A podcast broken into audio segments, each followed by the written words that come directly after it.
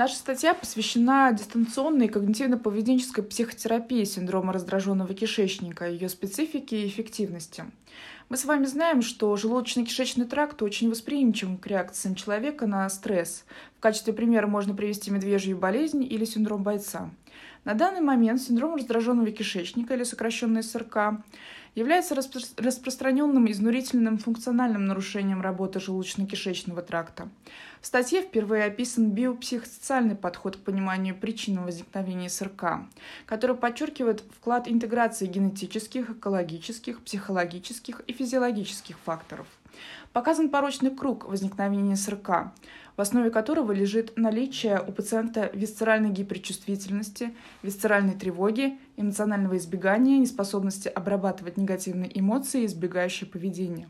Описаны компоненты желудочно-кишечной специфической тревоги, которые поддерживают протекание данного недуга статье мы впервые представили терапевтический маршрут сопровождения пациента с СРК, который включает в себя как медикаментозные, так и немедикаментозные подходы.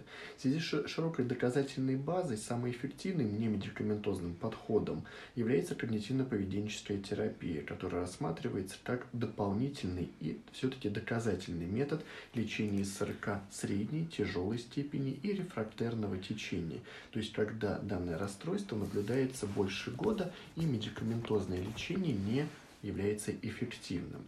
Нами были впервые выделены мишени когнитивно-поведенческой терапии синдрома раздраженного кишечника. В связи с активным внедрением телемедицины, как у нас в стране, так и за рубежом, была описана структура дистанционного когнитивно-поведенческой терапии синдрома раздраженного кишечника, которые четко представлены модули. На основе обширного анализа зарубежных источников мы показали эффективность когнитивно-поведенческой терапии, а также ограниченность ее при минимизации у пациента, избегающего поведения. Также было показано, что все-таки применение когнитивно-поведенческой терапии СРК улучшает качество жизни пациента, минимизирует абдоминальные боли и улучшает в целом благополучие пациента. Нами было показано, что при применении комплексного подхода с аспектом на психотерапию наблюдается положительная ремиссия от 6 месяцев до 3 лет.